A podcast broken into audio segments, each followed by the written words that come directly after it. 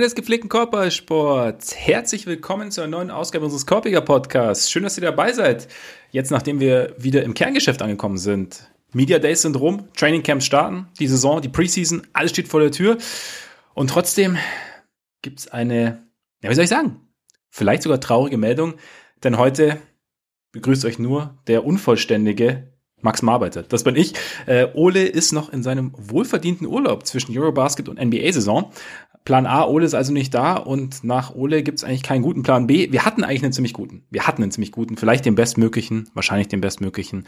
Wir mussten ihn allerdings verschieben. Der wird kommen, wir können ihn nur heute nicht durchführen. Deshalb, ja, äh, bekommt ihr heute mich und mein Gebrabbel solo und alleine. Solange es aushaltet natürlich. Mal gucken, wie es wird, denn es ist natürlich einiges passiert und deshalb dachte ich mir, ergibt es eigentlich schon Sinn, so ein bisschen zu sprechen. Also einerseits hatten wir natürlich die Media Days, bei denen es, es wirklich diverse gute und bedenkenswerte, überdenkenswerte und besprechenswerte Zitate gab. Und äh, es gab natürlich die Geschichte bei den Celtics. Es gibt Lonzo, auf den ich nur ganz kurz eingehen will, aus Gründen. Es gab einen Trade und ja, das, darum soll es heute gehen und vielleicht fangen wir mit dem Trade kurz an. Äh, Bojan Bogdanovic, jetzt bei den Pistons, getradet von den Jazz für Kelly Olynyk, Saban Lee und Shoutout Gar Cash Considerations, der wird auch nie langweilig, ne? Vielleicht auch für euch, vielleicht mir. Ich habe gerade auch schon gemerkt, so ein, so ein leichtes Gefühl, das hm, hat sich eingeschlichen, aber ich wollte es trotzdem sagen. Egal. Auf jeden Fall Bojan Bogdanovic jetzt bei den Pistons und wir hatten ja letzte Woche, haben wir den Osten nochmal sortiert, Ole noch ganz schnell vor seinem Urlaub. Und da haben wir ja schon gesagt, dass die Pistons ja für uns schon irgendwie so ein, kein Sleeper-Team sind, aber ein Team sind, das uns das interessant ist, einfach weil da, mit, vor allem natürlich wegen Kate, aber auch wegen Leuten wie Jaden Ivy oder ähm, Sadiq Bay Potenzial einfach irgendwie da ist, dass da irgendwie was gehen könnte. Und jetzt kommt mit, mit Bojan Bogdanovic ein, ja, gern scorender Veteran dazu, der einerseits klar seine mittlerweile defensiven Schwächen mitbringt, der andererseits aber ja, der Offense vielleicht auch so ein bisschen oder den Floor der Offense einfach heben kann. Und ähm, klar, gerade im Zusammenspiel mit Kate natürlich, aber dann halt auch mal ein bisschen für sich kreieren kann, off the ball spielen kann. Also von daher bin ich da sehr gespannt, was da passiert, ähm, beziehungsweise wie das dann aussieht. Der Gegenwert klingt jetzt für mich auch okay, muss ich sagen. Ähm, das ist halt, mein, so, bei sowas kommt natürlich immer schnell die Frage, Frage der Timeline auf, ob äh, klar, Bogdanovic jetzt eher eigentlich Kandidaten, die sonst genannt wurden, waren ja zum Beispiel die Suns oder die Lakers, also Teams, die entweder ja irgendwie Contender-Status haben oder Richtung Contender-Status irgendwie noch kommen wollen durch diverse Deals. Passt natürlich zu einem Spieler ja in seiner Prime, am Ende seiner Prime irgendwie besser. Trotzdem finde ich irgendwie so ein, ja, finde ich es irgendwie ganz spannend, wenn so ein Spieler dann zu einem Team kommt, das definitiv irgendwie nach oben zeigt oder dessen Weg definitiv nach oben zeigt, meiner Meinung nach natürlich. Definitiv ist immer so ein komischer Ausdruck. In dem Fall, weil, wie wir alle wissen, im Sport kann viel passieren. Komische Knieverletzungen zum Beispiel.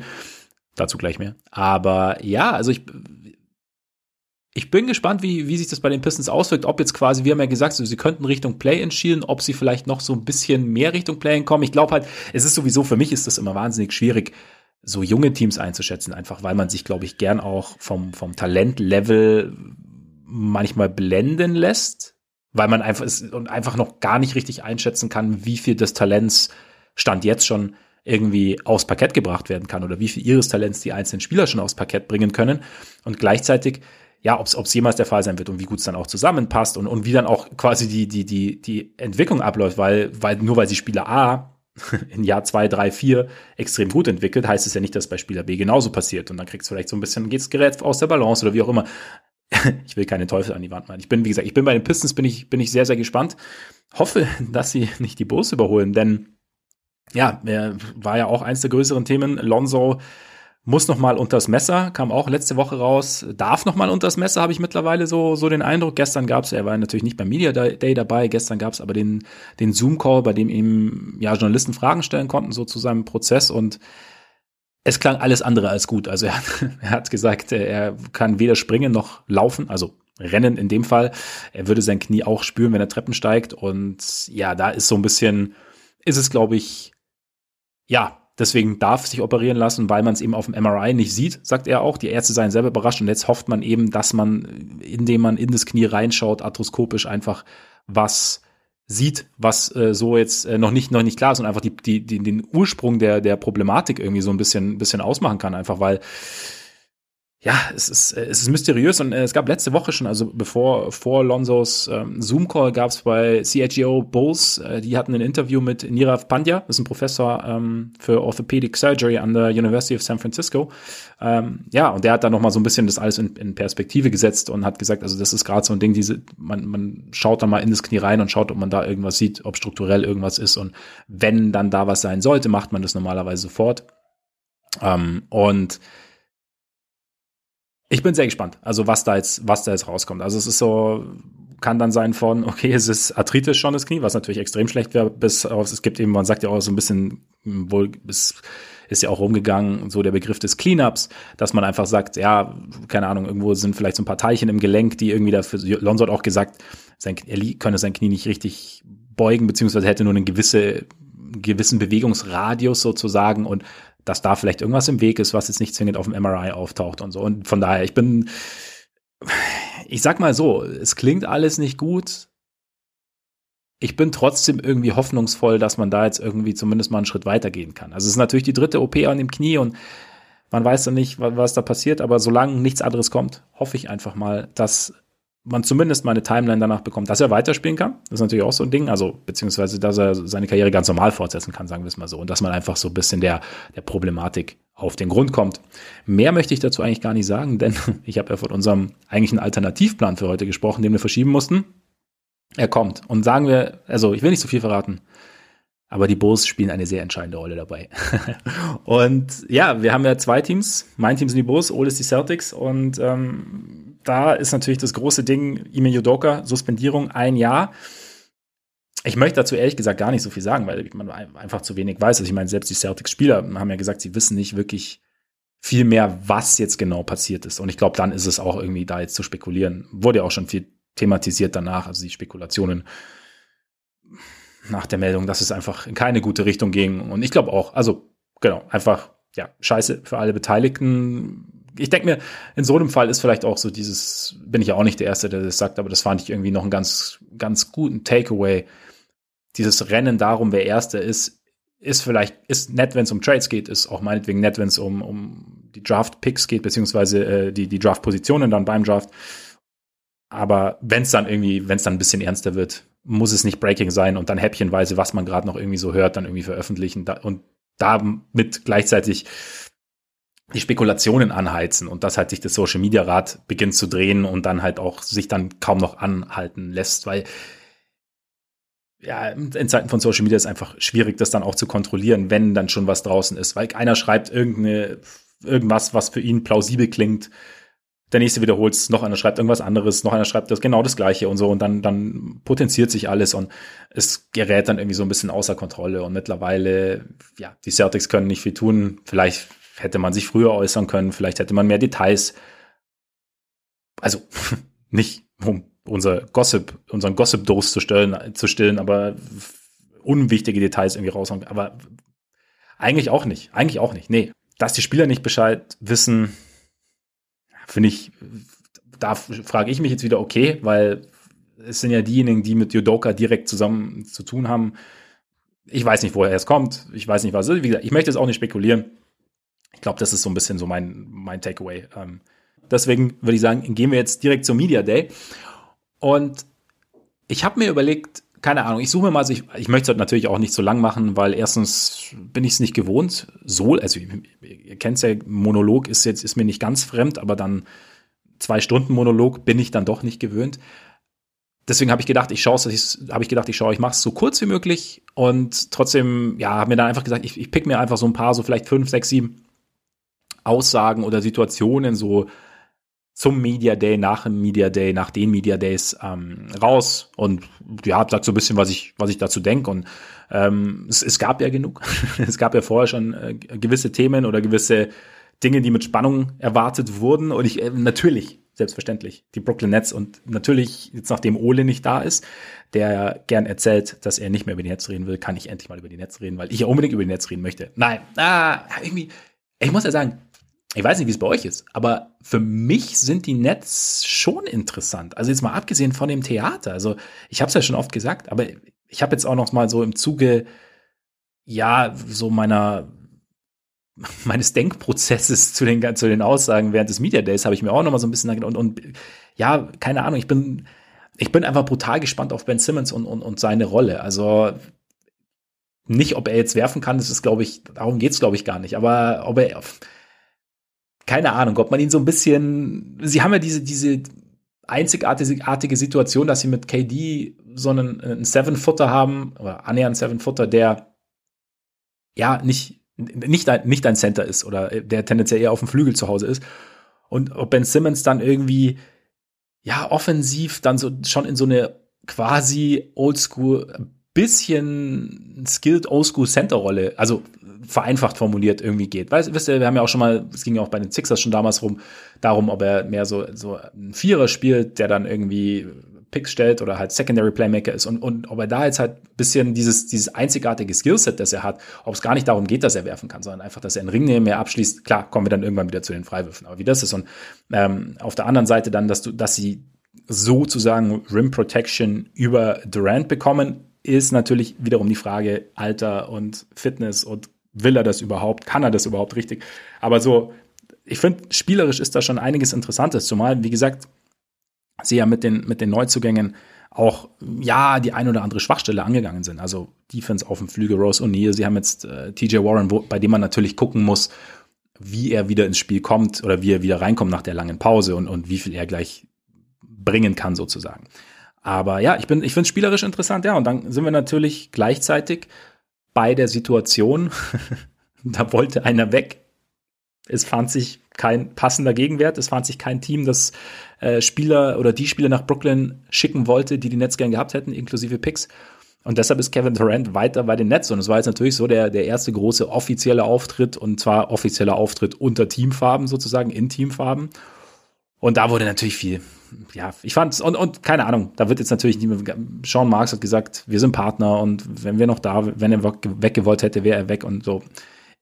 Ich glaube, da geht es um, um, um, um Wogen, darum, Wogen zu glätten. Was ich noch ganz interessant fand, war da ähm, Steve Nashs Zitat, weil es ja auch darum ging, ja, Durant angeblich hat er gefordert, dass Nash und Marks gehen müssen, wenn er bleiben soll. Und da finde ich es da, da ist halt, da war ja die Frage so, okay, wie kommen, wie kommt man nach so etwas wieder zusammen? Und Nash sagt, ähm, Familien, also ich paraphrasiere es jetzt so ein bisschen, bei Familien kommt sowas schon mal vor. Familien gehen sich manchmal durch sowas durch. Ähm, manchmal, oder es gibt halt, es gibt Widrigkeiten, es gibt Meinungsverschiedenheiten. Das ist auch in der NBA jetzt nicht neu. Es wäre irgendwie schon ja, dutzende Male passiert und ähm, er sicher, dass ich quasi jede Organisation solche Probleme schon mal hatte. Es sei Teil des Prozesses, es ist Teil des Business und ja, ähm, jeder hätte irgendwie so seinen Stolz, sagt er, und jeder hätte seine Erfahrungen und wenn das halt irgendwie so läuft wie letztes Jahr, sei jeder enttäuscht und jetzt hätten sie quasi sich ausgesprochen und äh, ja, seien wieder auf derselben Seite sozusagen. Und bei allem, was man sagt und bei allem, ähm, was man natürlich, wir kennen es ja selber, wenn, wenn uns mal jemand wirklich sehr auf den Schlips tritt.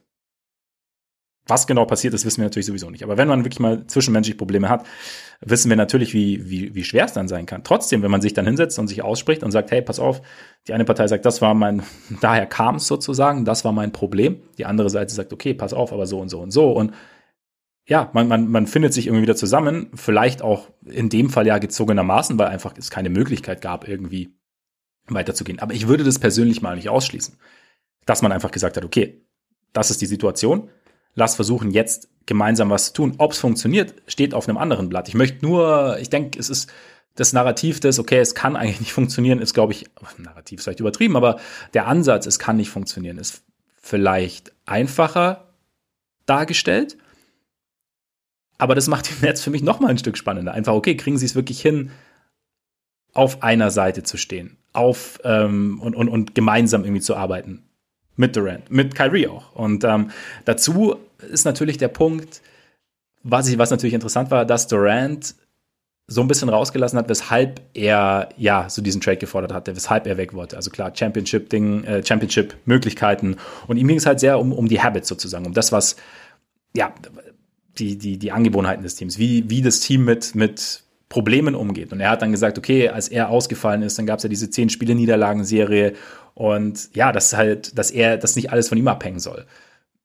Und er hat, und er war nicht zufrieden damit, wie das Team auf diese Problematiken reagiert hat, dass vielleicht so niemand, ja, sozusagen in die Bresche gesprungen ist, mangels irgendwie eines besseren Ausdrucks. Und ja, ich glaube, das ist vielleicht, wenn du draußen sitzt, tatsächlich so ein Ding, dass du sagst, wow, okay, hm, ich bin, jetzt stehe ich hier alleine. Einerseits, andererseits klar. Ich meine, das ist natürlich auch so ein bisschen ein Symptom, dass wir wollen noch einen Star haben. Ja, also es ist, haben wir auch schon besprochen. Aber ich finde es ganz, aber ich fand es mal so, so, so, so einen interessanten Einblick in die Gedankenwelt des Kevin Durant. Wie tief er uns dann reingelassen hat, wie weit wir irgendwie gehen konnten, weiß ich natürlich nicht. Ich fand es trotzdem ganz interessant. Deshalb weiter. Äh, Christian Wood, Dallas Mavericks. Also wir haben ja auch nach dem, nach dem Trade, hey, ähm, hier neuer Big, kann irgendwie Luca entlasten und dann lässt Jason Kidd beim Media Day raus, dass er ihn tendenziell eher so als Sixth Man einplant und von der Bank kommend. Und dann sagt Christian Wood, this is my first time hearing about it. Und wir sind gespannt, würde ich sagen. Also es ist für mich, das war für mich ein und es gibt ja noch, gab ja noch mal so einen Fall, in dem halt Spieler, Coach, man soll jetzt nicht so viel kommuniziert haben. Ich weiß eben auch nicht, inwieweit das normal ist teilweise. Ich finde es aber schon interessant, weil das ist ja wirklich ein, ja, essentieller Faktor und Teil der Zusammen, der Zusammenarbeit, wenn jetzt ein Spieler, der so als, als große Neuverpflichtung kommt, von der Bank kommen soll und es aber vorher nicht weiß. Jetzt bin ich mal gespannt, inwieweit sich das dann bewahrheiten wird, inwieweit sich das vielleicht ändern wird im Laufe der Saison, inwieweit Starter, ich meine, Starter ist unter den Spielern, haben wir ja auch mittlerweile mitbekommen, so für den Status durchaus, also schon ein wichtiger Faktor. Wir sagen ja auch ganz gerne, es ist wichtig, wer, wer dann quasi im Closing Lineup spielt.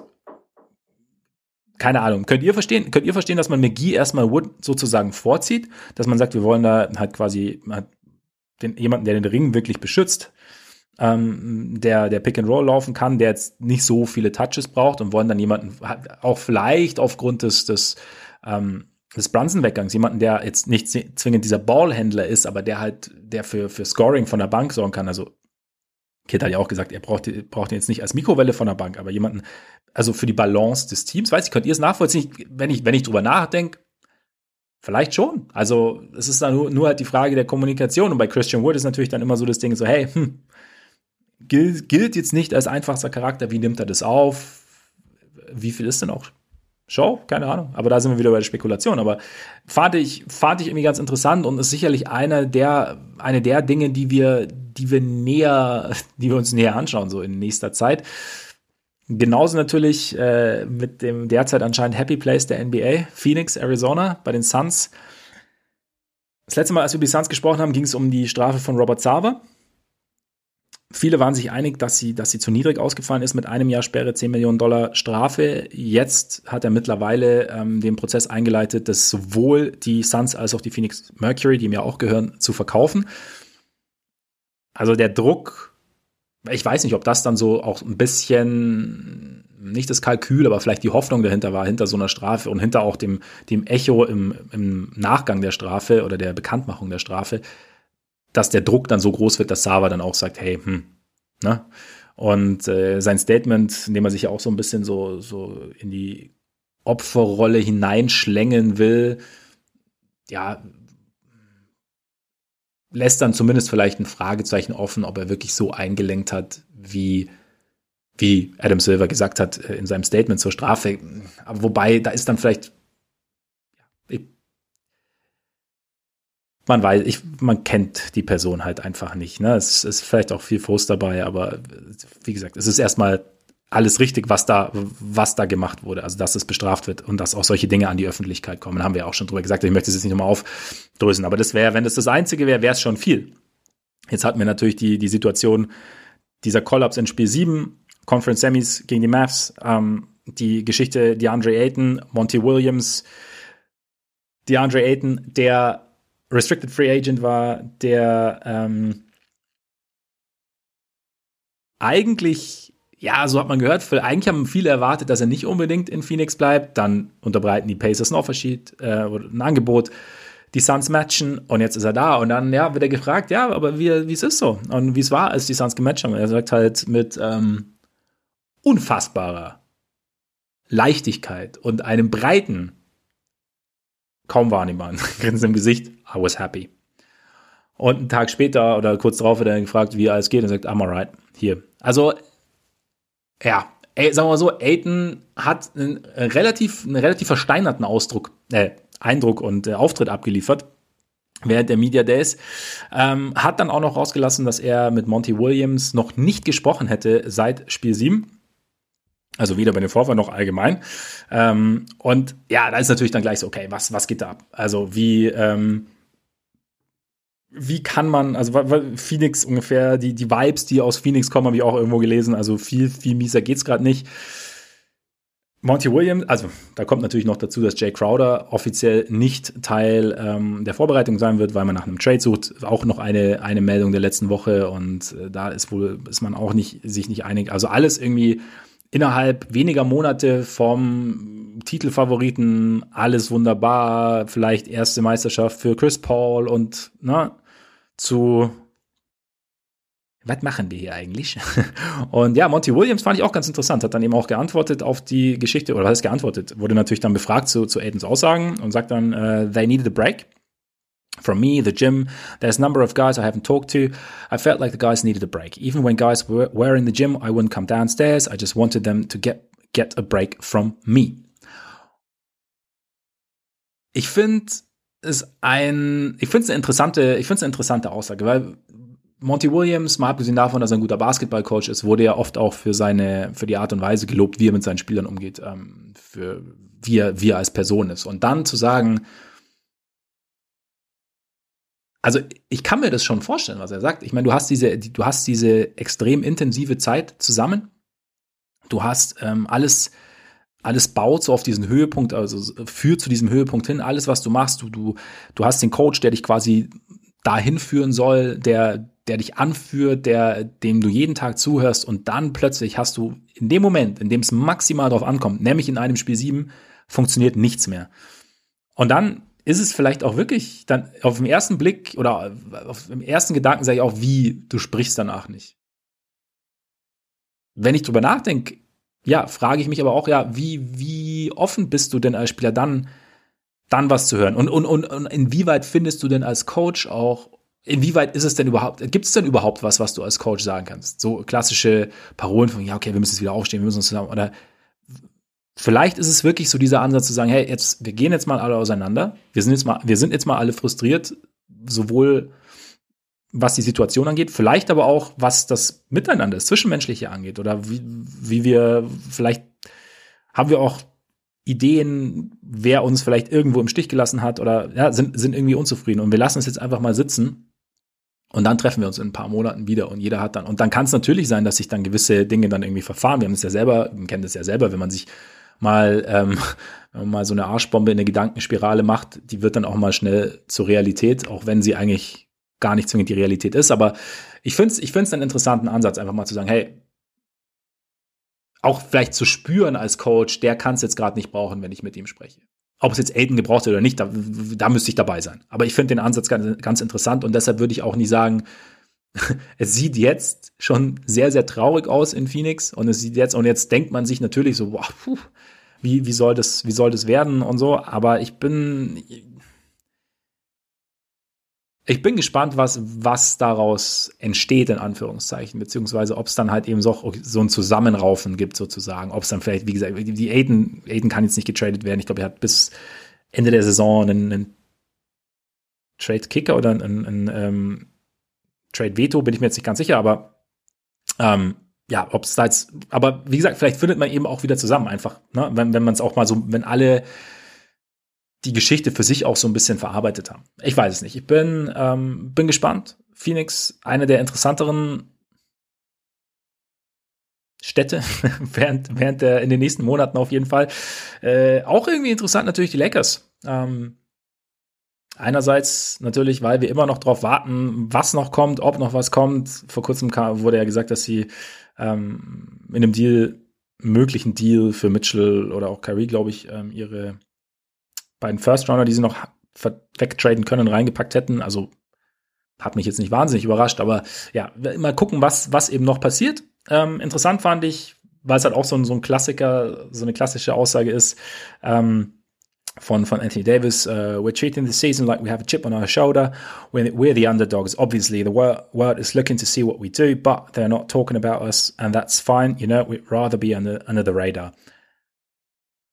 Jein, würde ich mal sagen. Also, dass, dass die Welt nicht über die Lakers spricht, weiß ich nicht, ob wir das noch erleben, den Moment oder die Zeit. Gleichzeitig hat er aber natürlich schon recht, weil die Lakers natürlich jetzt nicht, niemand hat die Lakers jetzt als, als, als großen Contender auf dem Schirm. Zumindest stand jetzt. Je nachdem, was da noch passiert, kann sich das natürlich ändern. Je nachdem, wie Davis in die Saison startet und äh, wie auch sein Jumper fällt, kann sich das noch ändern. Je nachdem, wie Westbrook reinkommt in die Saison, kann sich das noch ändern. Also es gibt natürlich, es gibt noch viele Parameter, die da ja nicht ganz klar sind und äh, deshalb auch irgendwie noch Raum für Spekulation lassen. Aber äh, deshalb denke ich, werden wir über die Lakers sprechen. Aber gleichzeitig ja, ähm, vielleicht unterschätzen wir sie. Sie haben immer noch LeBron und Davis und klar, Davis immer Frage der, der Gesundheit war ja dann auch ähm, de, danach im im Nachgang gab es ja den Kommentar, Davis will miss four to six weeks with chip on his shoulder.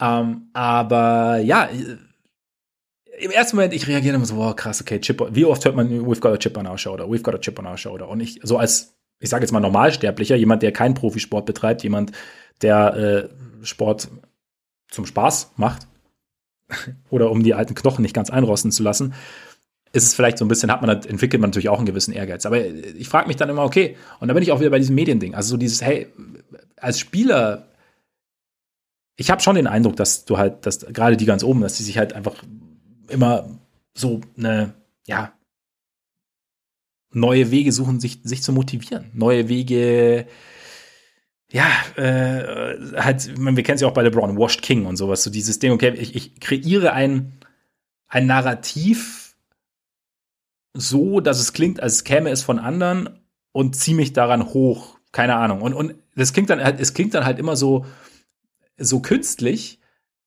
Vielleicht ist es aber wirklich was so, so ein psychisches Ding, okay, so pushe ich mich sozusagen. Nein, nein, ich beweise das Gegenteil, ich beweise das Gegenteil. Finde ich, also keine Ahnung, weil ich verlache das dann auch immer ganz gern oder mach dann so, hey, Mann.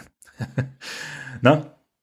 Aber ja, ich bin ganz gespannt und dann halt auch noch natürlich sonst noch bei den Lakers äh, die neuen besten Freunde Patrick Beverly und Russell Westbrook hat äh, die, die Vorgeschichte kennen wir ja mittlerweile alle, dass da in den letzten Jahren nicht allzu viel Einigkeit bestand. Und ja, jetzt hat Beverly rausgehauen, dass seit er bei den Lakers ist, Westbrook tatsächlich sein bester Kumpel ist, dass sie jeden Morgen 6.30 in der Halle sind und stimmt's, stimmt's nicht? Ich weiß nicht. Aber ich fände A interessant und es ist, manchmal ist es ja auch so, wenn man sich da mal wirklich kennenlernt, sieht alles ein bisschen anders aus.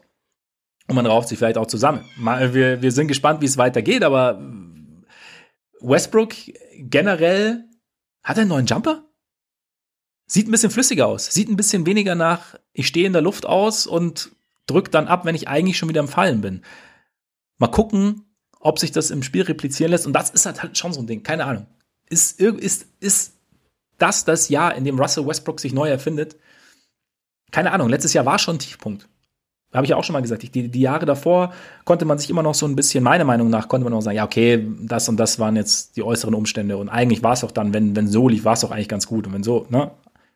Dieses, letztes Jahr war es zum ersten Mal so, okay, nee, läuft irgendwie nicht so. Gab auch kein, kein Team, das jetzt für ihn traden wollte. Und ja, und jetzt bin ich gespannt, ob er da, ob da was da im Sommer stattgefunden hat, genau. Und ja, aber weil, ja, sein, sein Stolz, glaube ich, erlaubt ihm nicht zu sagen, ja, ist jetzt halt so. Also, und, und, und keine Ahnung, wird er dadurch stur oder hat er, hat er, hat er nach einem neuen Ansatz gesucht? Ist er, sehen wir jetzt mehr, sehen wir ihn jetzt mehr aufbauen? Kommen, bekommen wir ihn als Spot-Up-Schützen mit verbessertem, sichererem Wurf? Keine Ahnung, jetzt ein bisschen die Banalitäten rausgeholt, aber ich bin da, bin da sehr gespannt, was da passiert. Ähm, und dann ein Ding, was natürlich auch noch, ich meine, es gab viele Sachen. Also klar, Pop äh, mit seinem, was ihn motiviert, sein Paycheck und dass er den unter vier Augen quasi mit versammelter Pressemannschaft ihn nicht raten würde, nach Vegas zu gehen und auf eine Championship der, der Spurs zu setzen.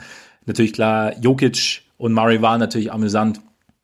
Jokic, der neue Tim Duncan werden will in, in Denver und dafür aber noch ein paar Championships braucht gab diverse Sachen, aber so Excitement-Factor-mäßig, Zion, Ripped Zion, ähm, sieht schon, sieht schon, sieht schon gut aus. Komm, ja, also, ne, auf die sportliche Art.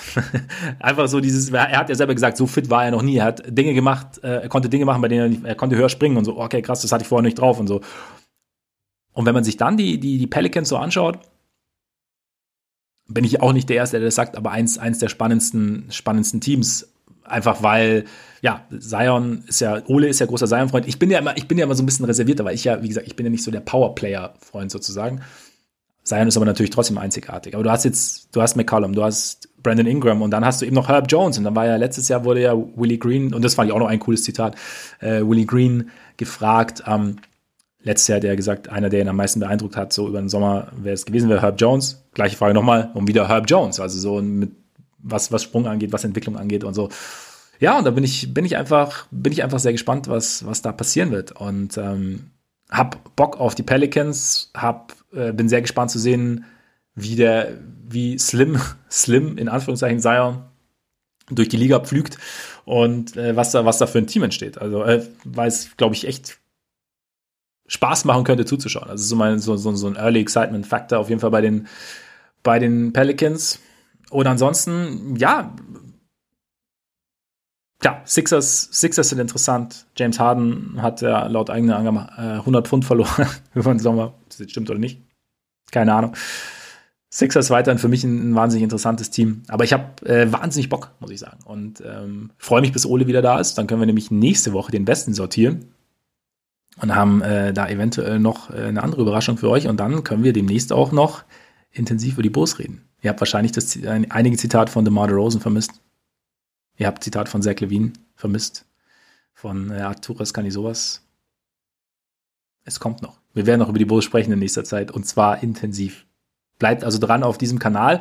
Und jetzt bedanke ich mich recht herzlich für eure Aufmerksamkeit. Ich hoffe, es war jetzt nicht zu monoton, zu langweilig. Schön, dass ihr dabei wart, auf jeden Fall. Vor allem, wenn ihr noch bis jetzt dabei seid. Und äh, solltet ihr gern öfter reinhören wollen und solltet ihr vielleicht gern hören wollen, wie es mit Ole ist, jetzt nach seinem Urlaub, dann könnt ihr uns gerne abonnieren. Das geht eigentlich überall. Das geht bei Apple Podcasts, bei Amazon Music, bei Deezer, Spotify, Google Podcasts. Folgt uns auf Twitter und oder Instagram, schreibt uns da auch gern an und schaut mal un, äh, auf unserer Patreon-Seite vorbei, patreon.com slash Korpiger Podcast und Korpiger mit Ei. Genau. Ähm, da könnt ihr uns mit monatlichen Beiträgen unterstützen. Vielen, vielen Dank an alle, die das schon tun. Und gleichzeitig gibt's da im Laufe der Saison wieder regelmäßig extra Content. Ich hab's, oder wir haben es letzte Woche schon gesagt, während der Eurobasket haben wir vieles auf dem, auf dem normalen Feed gemacht, aber wir, wir haben da einiges in der Pipeline, was da regelmäßig kommen wird. Also wenn ihr Lust habt, schaut da gerne mal rein. Und jetzt würde ich sagen, genießt euren Tag, euren Abend, euren Morgen und bis bald hoffentlich. Reingehauen.